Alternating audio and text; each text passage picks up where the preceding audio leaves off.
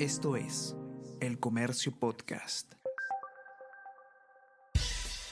Buenos días, mi nombre es Soine Díaz, periodista del Comercio, y estas son las cinco noticias más importantes de hoy. Lunes 8 de mayo.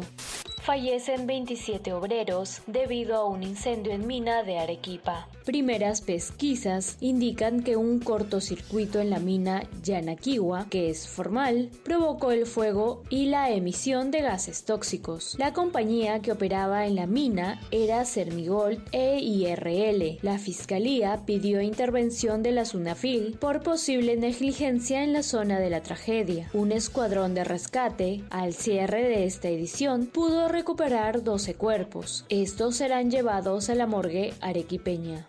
El 90% de congresistas fue sancionado por faltas y tardanzas. Entre agosto del 2021 hasta marzo de este año se ha aplicado un total de 355 mil soles de descuentos a 117 parlamentarios. Entre estos se encuentra José Luna Galvez, quien registra 49 inasistencias critican deslinde de Boluarte por acciones de las Fuerzas Armadas y PNP en las protestas. La presidenta indicó a El Comercio que ella ni los ministros decidieron los protocolos para controlar las protestas entre diciembre y marzo. Dichas declaraciones fueron criticadas duramente ayer por exministros y un excomandante general del ejército al considerar que Boluarte está buscando lavarse las manos.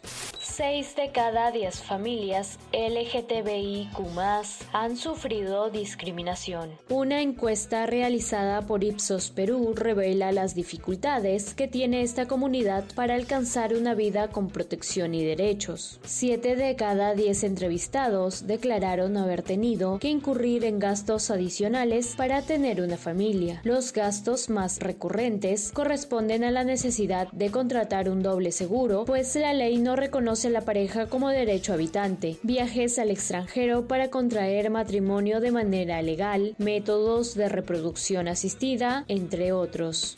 La vida de Julio Ramón Ribeiro llega al cómic. Jorge Coaguila, el biógrafo del recordado narrador peruano, se une al ilustrador de este diario, Víctor Aguilar, para la publicación Ribeiro, Una vida. Esta obra busca acercar a una nueva generación a la figura del flaco, como llamaban a Ribeiro, sus familiares y allegados. Esto es El Comercio Podcast.